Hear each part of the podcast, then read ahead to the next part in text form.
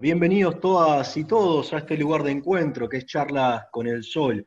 Hoy nos vamos a dar un gran gusto, vamos a estar conversando con un mexicano nacido en Asturias, de una familia roja, socialista, obrerista, escritor de novelas policiales, principal biógrafo de Pancho Villa y de Ernesto Guevara, con una gran historia narrativa, construyó esas biografías, activista, organizador de sindicatos, militante cultural y creador junto a Paloma Saiz de la Brigada Cultural para Leer en Libertad, autor de series y documentales de Netflix, como Interesur, por ejemplo, Los Nuestros, y director actualmente del Fondo de Cultura Económica.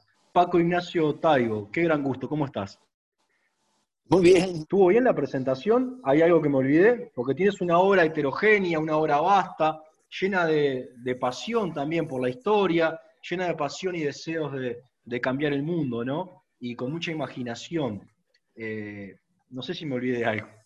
Ah, colega, ahí déjalo, las biografías no son para andarlas recitando, tú no te preocupes. Muy bien. Tu biografía de, Pancho Villa, por ejemplo, ¿no? Doroteo Arango, eh, desde el inicio te das cuenta que, que, tiene mucha investigación histórica, pero que está escrito de una forma narrativa, escrito de una manera muy linda realmente. ¿Qué personaje que es Villa, no? Y tiene alguna cualidad que ustedes tienen en común. Los dos eran abstemios, aunque Hollywood nos ha dicho que Villa no lo era. Ah, no le hagas caso a Hollywood, compadre. Ah, Villa era abstemio, sí. Y el problema de cómo narrar, pues es una de las claves. Eh, eh, eh, vivimos unos tiempos en los cuales la, academia histórica más o menos formal ah, rompió la profundidad de la historia. Se les olvidó que la historia no solo es un proyecto investigativo profundo, la necesidad del contraste de las fuentes, etcétera, sino también la historia es un arte narrativo. Investigas para contar, difundir. Y en ese sentido ah, siempre me preocupó en todos los trabajos que he hecho de, de, fondo histórico, de investigación profunda, el cómo contarlo. Y cómo contarlo es obtener de la literatura ciertas claves de la manera de narrar. No presentes siete personajes al mismo tiempo y los amontones, dale su tiempo de entrada en la historia, con todo el rigor posible. No pongas en boca del personaje uh, cosas que no te consta a partir de fuentes muy sólidas que dijo. Entonces, a la, búsqueda de una historia con, con profundidad narrativa, pero con rigor e investigación, pues me llevó a la biografía de Villa o a la del Che o a la de, la de Tony Guiteras o algunos trabajos en México que luego se reprodujeron en, en video, en, en, documentales. Esa pasión por divulgar es muy importante, ¿no? Es, es esencial poder transmitir, poder divulgar a nuestros pueblos y a las personas que quieren, que tienen interés, una historia que, que tenga rigor, pero que sea amena, que se pueda leer, que se pueda disfrutar también, ¿no? Yo diría, pero bueno, hay, hay maestros por ahí en América Latina que en el arte de contar y divulgar.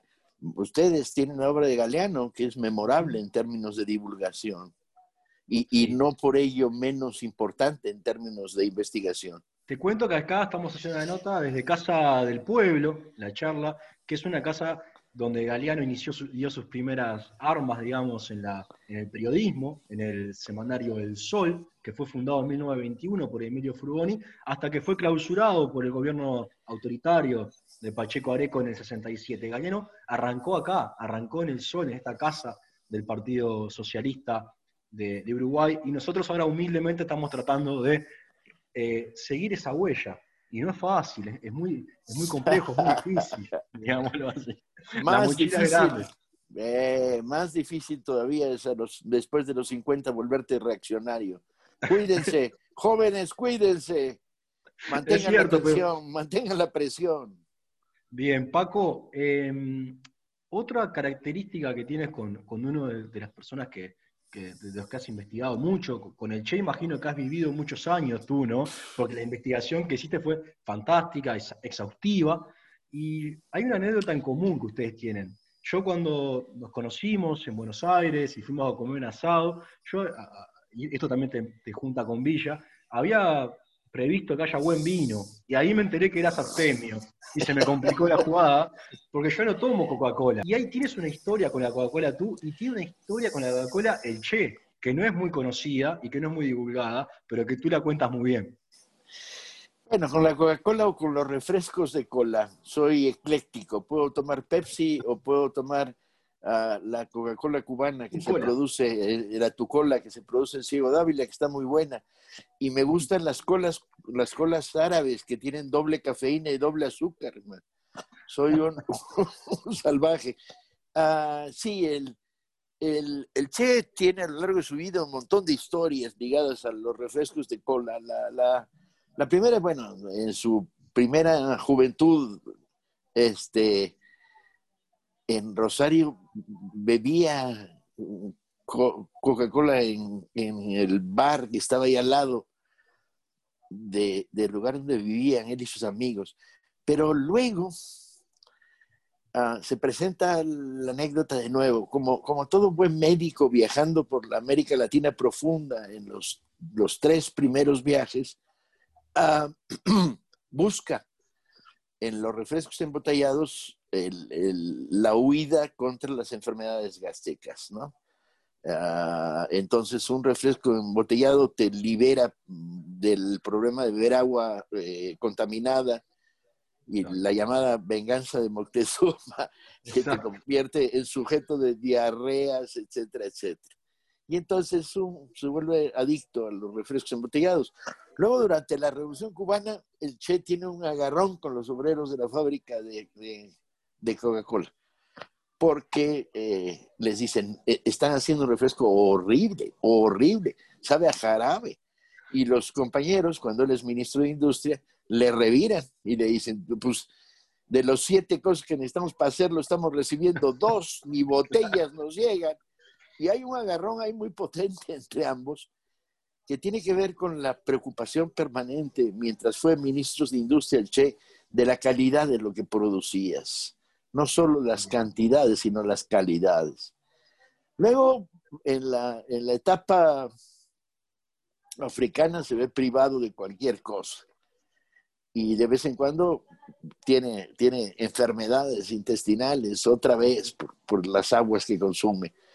Pero en la guerrilla latinoamericana hay algunos momentos muy peculiares, contrastando los diarios de todo el grupo, de Pacho, etcétera, ah, cuando le dicen, lo mandan a tomar a Pacho una, una población y, en el diario El Che no está registrado que le pidió, pero en el diario de Pacho sí está registrado que le pidió refrescos de cola, ah, medicina contra el asma y, galletas de animalitos, compadre. El Che era muy el Che. Qué interesante, esa historia mínima, pero que muestra al personaje en, todo su, esplendor. Paco, eh, esa forma de escribir narrativa que tú tienes probablemente venga quizás de, tu, de la novela negra, la novela policial, de la cual tú, con tu detective Héctor Velasco Arán Shane, eh, se respira México ahí cuando uno lee esas, esas novelas de, Velasco Arán. Y, la, literatura policial, yo leo mucho, me gusta mucho también, por ejemplo, Padura o Mankel, eh, que también son amantes de ese género. Tú además también fuiste fundador de la, de la Semana Negra, el Festival de, Gijón. Ahora, la ciencia ficción, eh, muchas veces es visto como un, como un género menor de la, de la literatura, ¿no? ¿Cómo lo defines tú? ¿Por qué arrancaste a escribir novela negra? no hay géneros mayores y menores, hay críticos menores. Ah, este, cualquier género es un instrumento de, trabajo, ah, siguiendo los cánones o rompiéndolos, porque parte de la gracia es hacer una literatura atípica. Ah, la, la novela policíaca, cuando yo empezaba a escribir, tenía muchas virtudes para mí una gran virtud era, era una novela de acción y no una novela de reflexión. Por lo tanto, obligaba a mantener un ritmo de hechos y a mantener al lector bajo la presión de qué, ahora qué sigue, qué va a ocurrir, de intriga. Y por otro lado, era un género de, de reflexión en el sentido de que te obligaba a preguntarte no dónde o cómo lo mataron, sino por qué cuál es el tipo de sociedad que está generando este tipo de violencia. Entonces, eh, la novela negra tenía la enorme virtud de, plantearte en sí misma una exploración sociológica de la sociedad en la que la estabas escribiendo. Y tenía una tercera virtud. Es una novela de personajes, pero también es una novela de paisajes, de paisajes urbanos. Y, y, la ciudad, las ciudades desde donde narras, se vuelven personajes de primera fila, de primera línea en la narración. Estas virtudes me hicieron entrar en la novela negra por, curiosidad, porque era lector a, a, los 20 años de novela negra, y quedarme en ella durante muchos años y seguir a la fecha. De vez en cuando escribo alguna novela negra o un cuento policíaco. Paco, tú ahora estás como director del Fondo de Cultura Económica, eh, y obviamente imagino, después hablaremos un poco de las políticas editoriales y de, publicaciones que, tienes pensadas, pero has hecho política siempre, desde organizaciones sociales, desde organizaciones sindicales, y creo que eso es bien importante, porque la política es épica, necesariamente es épica. Nosotros, por ejemplo, en Uruguay tenemos una épica muy fuerte del movimiento obrero organizado. Desde antes de Artigas, el éxodo del pueblo oriental, Artigas se va y lo sigue todo un pueblo atrás. ¿no? Acá tenemos en el siglo XX, eh, hay el golpe de Estado de Bordaberry, en, Uruguay tiene una particularidad Uruguay, tiene cuatro golpes de Estado en su historia, los cuatro los dan los presidentes en ejercicio, o sea, son los que dan los golpes, ¿no? o sea, no es contra ellos los golpes, sino que ellos los dan.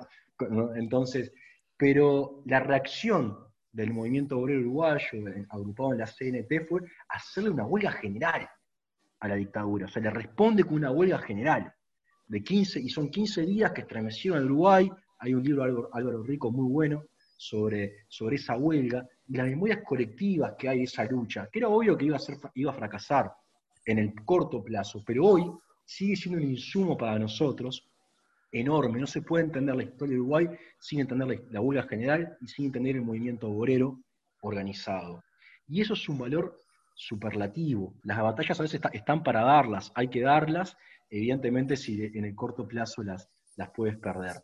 Eh, tú has hecho política siempre desde las organizaciones sociales, ¿no? Esa brigada que crearon, Brigada para leer en Libertad, eh, es muy interesante, ¿no? Porque eh, es un insumo de, de generar una cultura de izquierda, una cultura popular, y de construir valores alternativos a de la sociedad de mercado actual, ¿no? No puede ser que nosotros queramos ser como Peña Nieto, La Calle o Macri. Hay otros modelos de, sociedad para seguir, para llevar. Y quizás la, literatura, la lectura, nos pueden ayudar a construir y a prefigurar esa sociedad mejor. Y máxime cuando se hace trabajando en colectivo, ¿no? Eh, juntarnos, agruparnos, organizaciones barriales, en, sindicatos, en clubes de lectura, realmente nos pueden ayudar a prefigurar una sociedad distinta, ¿no es así? Tienes dos elementos que son clave. El primero es la historia. Difícilmente podemos ir a la simple fórmula, y es simple, pero no por ello menos clave, de quiénes somos, de dónde venimos, a dónde vamos. Si, si esta pregunta no se historiza, estás flotando en un mar de temporalidad falso y limitado. Si entroncas, ¿sí? Y entroncas con Artigas, y entroncas con la abuela general, y entroncas con la resistencia bajo todas sus formas, uh, la pregunta de quiénes somos se resuelve de una manera más clara. Uh, la izquierda tiene que tener no solo capacidad crítica, tiene que tener memoria colectiva. Y es fundamental como una componente de su propia salud mental. La segunda es quiénes somos y por eso leemos. Ah, la experiencia de la brigada ha sido fascinante. De hecho, rápidamente, todos los que están por ahí, entren en página Brigada para Leer en Libertad y pueden bajar más de 200 libros gratis, compañeros. Verifiquen qué es lo que hay por ahí y bájenlo. Ah, y circúlenlo. No, la brigada no pone cortapesos a esto. Y la experiencia es inmensa, inmensa de la brigada. creó ferias de libro donde no había libros, ya, no solo ferias. Ah, entró en los barrios, difundió, presentó, puso a discusión, incorporó a una, a una ah, intelectualidad de izquierda que estaba aislada, le dio causa y forma a partir del mundo del libro. Y el mundo del libro es el mundo del debate. El libro es un transportador de ideas, es un transportador de experiencias, es un transportador de emociones. Nosotros machacamos y desde entonces y hasta la fecha con la idea de, está muy bien, la educación formal está muy bien, es la que te permite ser médico, ingeniero o topógrafo, pero la educación informal es la que te permite a partir de la lectura de los tres mosqueteros ser ciudadano. Así es. Y hay otra cosa que es importante, ¿no? Eh, durante la pandemia, eh, con el confinamiento, con la cuarentena, eh, obviamente que no nos pega a todos por igual. Depende de si vivimos en 20 metros cuadrados, en 60 metros cuadrados o en 200 metros cuadrados, si tenemos ingresos o no, el, el nivel de ingresos que tenemos. No es a todos por igual. Y tampoco no es a todos por igual cuando uno tiene una voracidad intelectual o tiene libros para leer, ¿no? La, estar tener la posibilidad de leer, de tener una experiencia cultural, que puede ser el cine también y demás, y tener, y saber dónde buscar, nos ayuda a transitar mejor la, cuando tenemos que, atravesar momentos como, como los que hemos atravesado, ¿no? Entonces, ahí la, importancia, la potencia también de la, de, la cultura en su amplio sentido es esencial. Cierto, quédate en casa y quédate en casa leyendo, fue el lema que lanzamos desde el Fondo de Cultura en México, pero constantemente recordábamos, y los que no se pueden quedar en casa, y los trabajadores del servicio eléctrico, las cajeras de los supermercados, los compañeros que reparten el gas, o sea, los que mantienen viva una sociedad, este, y, y esos no se pueden quedar en casa, pero sí se pueden quedar leyendo. Y de alguna manera extendimos una capa protectora regalando libros en descarga donde se podía, enviando libros a los libroclubs que se habían formado a lo largo del país desde el fondo y nos hemos mantenido. Ahora tenemos una apertura parcial de librerías, de las 115 librerías que tiene el fondo y Educal en, la, en México, debemos estar con unas 60 abiertas con condiciones de sanitización en la entrada, distancia, etcétera, etcétera. Ah, pero estos, estos del último mes estuvimos con todo cerrado ah, y sosteniendo los salarios de todo el personal por instrucciones del gobierno, el gobierno central de Andrés Manuel López Obrador, que es no, no dejen de pagar un solo salario. Y bueno, lo sostuvimos durante estos meses. Y ahora estamos en una etapa de lenta recuperación ansiando el momento en que podamos volver a salir a la calle para, para las grandes operaciones de llegar a comunidades con librobuses. Creamos una red de librobuses donde nunca había llegado el libro, o operaciones que llamábamos Operación Reyes Magos, Operación Santa Claus, para llegar a una comunidad indígena donde no había. Los niños no tenían un libro que pudieran decir que era suyo y entonces regalarlo, crear la mentalidad colectiva, yo te regalo a ti, pero tú se lo prestas a él, ¿no? A promover bibliotecas barriales. O sea, la operación iba hasta, hasta enero, febrero de este año en plena eh, eh, avance, desarrollo, creación de nuevos modelos desde el Fondo de Cultura, con una lógica popular. Y bueno, sacamos un par de colecciones muy potentes, una de ellas Vientos del Pueblo. Vientos del Pueblo, justamente iba a eso. ¿Qué política editorial ah, está siguiendo y piensa seguir en el Fondo de Cultura Económica? ¿no? Porque siempre fue bastante distinguido los libros, pero no populares en el amplio sentido del término. ¿no? Le dimos una, una sacudida popular. Mantuvimos las tradiciones de seguir publicando libros para la academia, la academia superior, los investigadores, los maestros universitarios Mantuvimos la red de literatura infantil, que era muy exitosa y lo sigue siendo. Y la tercera pata de la mesa fueron una colección hiper popular que se llamó Vientos del Pueblo, que llega ahora a los 50 títulos publicados. Ah, estábamos sacando uno por semana, ahora pasamos en, en COVID a uno por quincena. ah, con tirajes de 40 mil ejemplares, breves, libros breves, ilustrados, y de un abanico muy grande. Ah, desde un cuento clásico de Chekhov hasta un reportaje sobre la lucha de los estudiantes chilenos contemporánea que nos hizo Ariel Dorman, pasando por ah, literatura testimonial, un John Reed inédito, etcétera, ¿no? Y entonces, eh, con tirajes de 40 mil ejemplares, podíamos llegar a precios del más caro cuesta un dólar, el más barato 50 centavos de dólar. Wow. Y inundamos inundamos con eso. Llegamos a lugares donde el, no se leía por problemas de dinero, porque el nivel adquisitivo de la gente no daba. Y si estimulas a partir de un descenso brutal de los precios, pues empiezas a sumar lectores. La otra fue crear una colección popular con precios de 3 dólares o cosas por el estilo. Lo digo en dólares para que encuentres el mecanismo cambiario adecuado para, para Uruguay. Es un regalo. Este, y donde empezamos a publicar literatura, testimonio y a latinoamericanizarnos poco a poco. Ahí se publicó novelas de autores españoles, ingleses, en traducciones originales. Publicamos Rey Carbón de Upton Sinclair.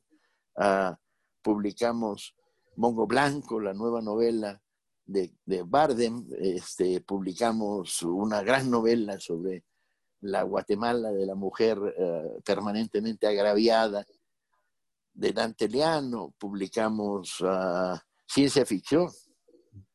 O sea, popularizamos el fondo. El fondo empezó a publicar ciencia ficción, novela policíaca, novela histórica y testimonio periodístico, cosa que había abandonado en nombre de una tradición arcaica que se había ido construyendo a lo largo de los años. Tú recién hablaste de latinoamericanizar eh, el fondo en este caso, volver a, fomentar la integración, la integración regional, la idea de la patria grande, que es una idea potente para los que somos de, izquierda. Ahora, hoy, cuando vemos, por ejemplo, que en el BID el candidato de Trump es apoyado, sacando por México y Argentina, por casi todos los países latinoamericanos, inclusive Uruguay, donde el gobierno de derecha y neoliberal de la calle decía hacerle este mandado a Trump, se hace imperiosa construir una integración que, no sea solamente de afinidad de gobiernos cuando la correlación de fuerza o la ola es idea de nosotros. Hay que trabajar por una integración cultural de verdad que haga que podamos conocer las realidades de nuestra América fragmentada, pero que es una historia en común y que es una idea lindísima de, de integración eh, regional, ¿no? que es potente, que, se puede construir en la medida que haya una política de integración de verdad y que sea desde abajo, no desde eventuales gobiernos que coinciden en un determinado momento, un contexto histórico determinado. Dos ideas muy simples. La primera es que la cultura es la gran creadora de puentes, ¿sí? donde los puentes físicos no dan y no rebasan el río o la frontera la frontera, la, literatura, el teatro, el cine construyen el puente. Y la segunda es, tenemos que incorporar programáticamente en todos los gobiernos de izquierda que van llegando al poder la idea de eh, una sola patria grande. Bolívar y el Che, está clarito, no hay mucho misterio. Y tenemos que incorporarlo programáticamente para que forme parte de unas propuestas estratégicas uh, si pueden los europeos, no vamos a poder en América Latina, vinculados por una lengua, una comunidad de, experiencias, de vinculaciones. Entonces son dos elementos en los que hay que trabajar fuertemente. Nos cuesta mucho pensarnos sin, sin Europa a los latinoamericanos. Yo recién estaba, por ejemplo, leyendo un poco de historia de Haití y de Toussaint de Louverture, el negro iluminado, que fue un gran, un bravo defensor de la, de la lucha por la, por la independencia de Haití, por la libertad de los negros en, Haití, pero se hacía retratar eh, a la usanza de Napoleón como el dominador. ¿no? O sea, esa dominación cultural es muy fuerte, es, enorme, es difícil. Primero hay que convencernos nosotros mismos de que podemos integrarnos y que es necesario, y que no necesariamente hay que remitirse siempre a los modelos de, de los europeos. Bien, y a los modelos norteamericanos. Latinoamericanizarte empieza por decir cuando llegas a Montevideo, estoy en casa. Y, y si esta sensación emocional la vas haciendo crecer a lo largo de tu vida, a lo largo de tus lecturas, a lo largo de tus amistades, a lo largo de tus impresiones, vas construyendo continente.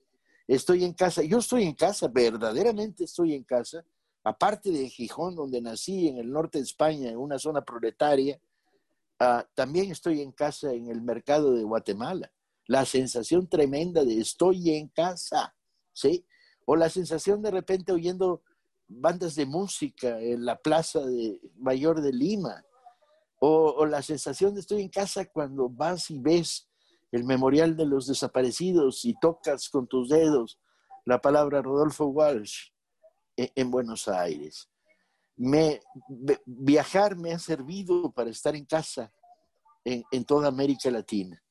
Y luego, bueno, tuve la suerte de ser receptor de generaciones de exilados México durante un tiempo fue tierra de asilo de uruguayos, chilenos, argentinos, nicaragüenses, y eso hizo que, conviviera sistemáticamente con, exilios de diferentes países y nuestras diferencias gastronómicas o de lengua nos enriquecen, no nos empobrecen. Y culturalmente yo no existiría sin el mejor Vargas Llosa, antes de que se volviera tonto y reaccionario, ¿no? Este, o, el, mejor Cortázar, compañeros. Yo crecí ahí, crecí con ellos tomados de la mano. En la diversidad está en la riqueza, sin duda, ¿no? Eso creo que es, que es bien potente, bien, bien importante lo, lo, que has dicho, la idea de estar en casa, de sentir América Latina como, como nuestra casa eh, también.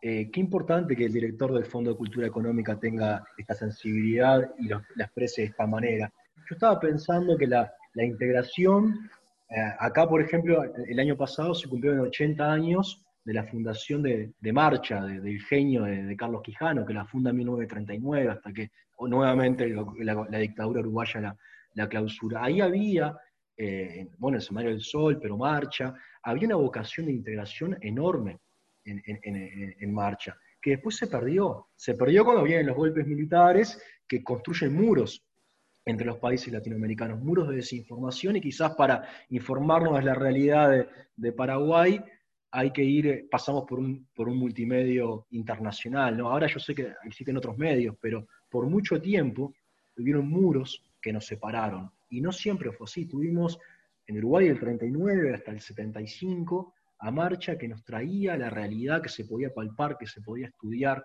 de toda la América Latina y también de España, porque si uno ve la, las notas referidas a la guerra civil y, demás son de una sensibilidad enorme y una profundidad enorme también. Y las plumas que escribían en marcha, ¿no?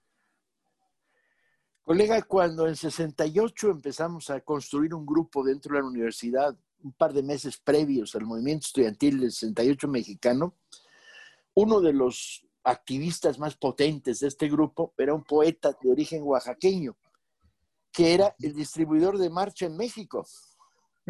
Y entonces, todos los meses llegaba con su paquetito y nosotros leíamos marcha en México. Pero leíamos también a Onetti y a Benedetti. No podías vivir sin ellos, ¿sí? O María Onetti, Onetti, fue redactor de Marcha también, estuvo, trabajó en Marcha. Es, es bien interesante eso, ¿no? Pero bueno, después hubieron muros que se construyeron. Eh, las dictaduras cívico-militares persiguieron eso también, persiguieron romper esa integración, romperle la espina dorsal a los movimientos sindicales y de izquierda de nuestros países, pero también romper cualquier vestigio de conexión o de integración. ¿Sabes qué? Ah, solo somos bobos si nos dejamos. Ah, si, si perdemos los placeres de, la patria grande.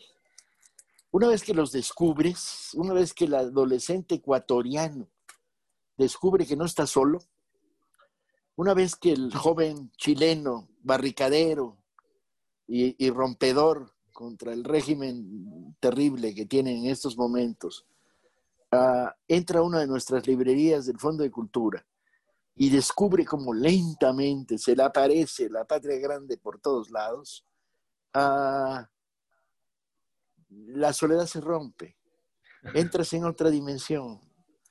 Este, ahora estamos abriendo discusión para tener una, librería del Fondo de Cultura en, Montevideo. Nuestro embajador en, Uruguay está, insiste y insiste en buscar los contactos nos cuesta trabajo porque en medio de la pandemia, eh, pero bueno, podemos hacer magia. Ah, podemos mover, eh, estábamos al borde de inaugurar una librería nueva del Fondo de Cultura en, eh, La Paz. Y el golpe, a un, a un mes de inaugurarla, el golpe nos la cerró. pero los libros los tenemos ahí los podemos hacer bajar. Los podemos bajar hasta Montevideo y desde Argentina sin problemas. ¿Sabes qué? este, no hay imposible si hay vocación latinoamericana. Paco, hablando de vocación latinoamericana, tú haces eh, en la serie Los Nuestros semblanzas de personajes bien, bien emblemáticos de nuestra América, que además lo defines como los nuestros. O sea, estos son, son los que defienden nuestros intereses, los que nosotros nos vemos reflejados en ellos. Roque Dalton, Rodolfo Walsh, Tony Guiteras, El Che, eh, el pueblo yaqui también haces en, eh, en, los nuestros. Si tuvieras que, hacer un los nuestros y elegir personajes uruguayos, eh, ¿con quién, ¿a quién te gustaría recrear una, yo, yo, desde luego trataría de hacer un buen Sendik. Sendik estuvo en esta casa, fue mi, parte de este partido socialista. Acá yo estaba leyendo recién, eh, mirando un poco las crónicas del Sol, del, del Semanario del Sol, sobre las marchas cañeras, de los peludos. Y es impresionante, qué organización de, pueblo, de como defensor de los intereses de los, más, de los más explotados. Y ya si me aprietas un poco, haría un Artigas. Un Artigas también. me ilusiona profundamente. Bueno, queda pendiente entonces. Todavía me quedan 30 años de activismo, no te preocupes. Los nuestros dos, entonces, semblanza de José Pepe Artigas, contrabandista, bandolero, blandengue y también prócer de la independencia, conductor de un pueblo, en realidad, un pueblo revolucionario, y también eh, Sendique, ¿no? Socialista y dirigente cañero. Suena bien. Suena, suena muy bien, muy bien, muy, muy bien. He estado reuniendo material, no creas. ¿Ah, y he tenido una larga, larga lista de lecturas en torno a la figura de Sendic. Tengo dos cajas de libros, folletos y recortes periodísticos. Lo que pasa es que ahora estoy embarcado en otros proyectos inmediatos.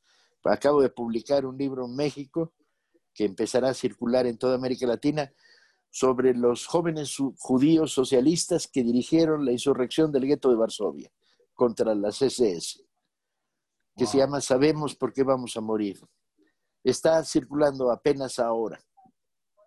Bien, lo acabas de publicar entonces. Hace dos semanas.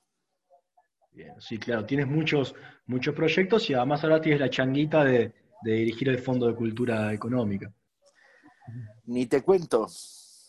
Paco, para ir cerrando, eh, en estos días el gobierno uruguayo, además de apoyar al candidato de Trump, también es un ministro de, de Educación, te cuento, eh, un hombre de, las usinas, de las entrañas del neoliberalismo, eh, definió, dijo que, lo, que bueno, que, el sindicato de docentes, la FENAPES de acá, era irrelevante porque incluso hasta tenía pocos seguidores en Twitter. ¿no? Eso es una, una reacción. La frivolidad de estos muchachos, por más que sean formados algunos en la academia, es enorme. Y el odio que tienen a la organización popular y a, los sindicatos es superlativo. Lo que generó una respuesta, imagínate, todo el mundo corriendo a hacerse seguidor en Twitter de, de las FENAPES, ¿no? entonces, eh, cuando gobiernan los neoliberales, eh, nos marcan el camino, ¿viste? Nos marcan el camino para terminar de unirnos fuertemente, para volver a tener épica, y después también para decir, bueno, acá vamos a poner una raya y no pasarán, porque nosotros tenemos un suelo de conquistas que la vamos a defender.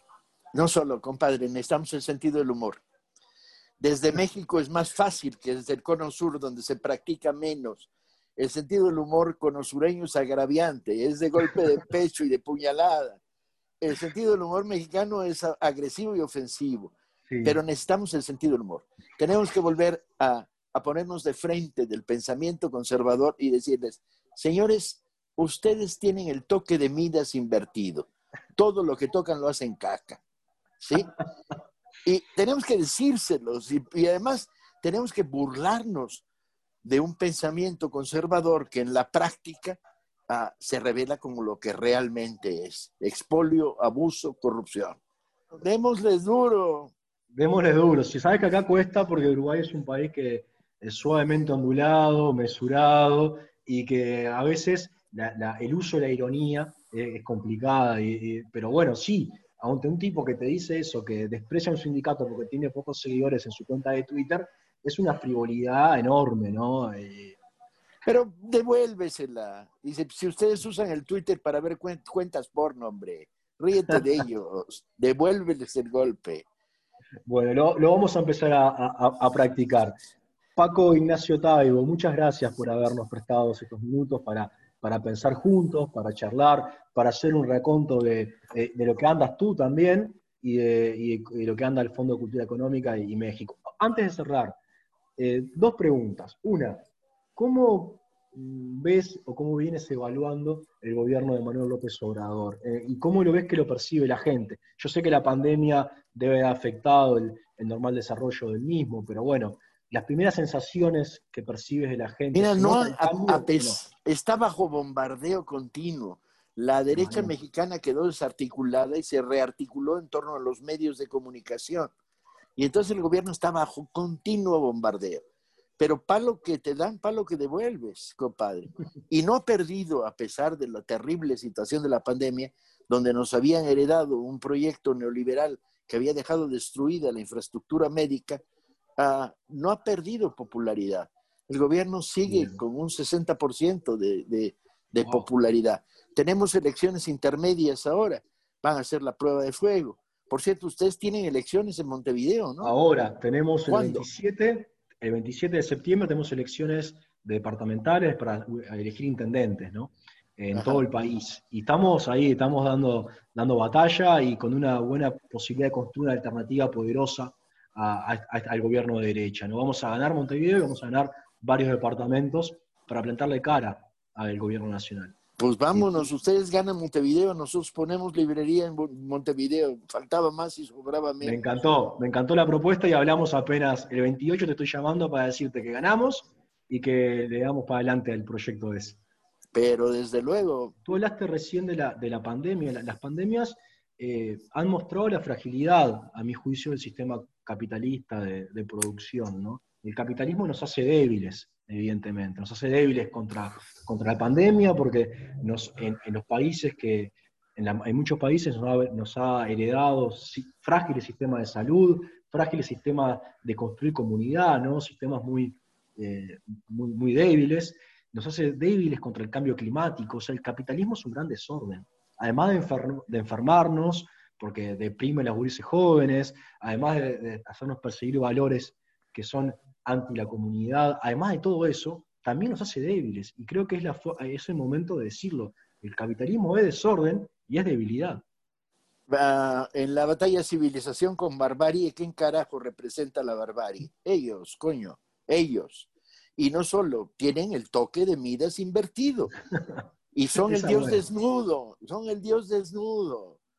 Todo el mundo lo sabe. Y lo que pasa es que hay que contarlo, repetirlo y razonarlo emocional y políticamente, racional y emocionalmente. Esta es una batalla donde el juego de, las emociones tiene que entrar en una nueva generación. Sí, este, tiene que construirse. Columna vertebral. Columna, columna vertebral es, ideología, ah, pensamiento crítico, pero también es, es emociones y sensibilidades hay que, hay que proponer una nueva forma de sentir, nuevos deseos también, ¿no? Y, hay que hacerlos carne, hay que hacerlos carne. Creo que, es por ahí, pasa por, por apropiarnos palmo a palmo una subjetividad diferente, ¿no? Y construirla, y se hace con, y se hace por medio de la cultura. Creo que sí, que la cultura es el hilo conductor, es lo que nos, lo que nos puede ayudar a, construir una subjetividad distinta, diferente, que, que sea realmente que nos haga libres, además, y que nos haga vivir de una mejor manera para todos. La pública felicidad, decía Artigas, que es el, el horizonte de sus desvelos, ¿no? La pública felicidad de todas y todos. Paco Ignacio Tayo, un gran gusto. Gracias por Un verdadero placer. Hasta luego. El 28 me informan, ¿eh? Te, informo 27 de noche y, le metemos pienso a la, a la política cultural de la Intendencia de Montevideo. Abrazo grande. A ti, hasta luego.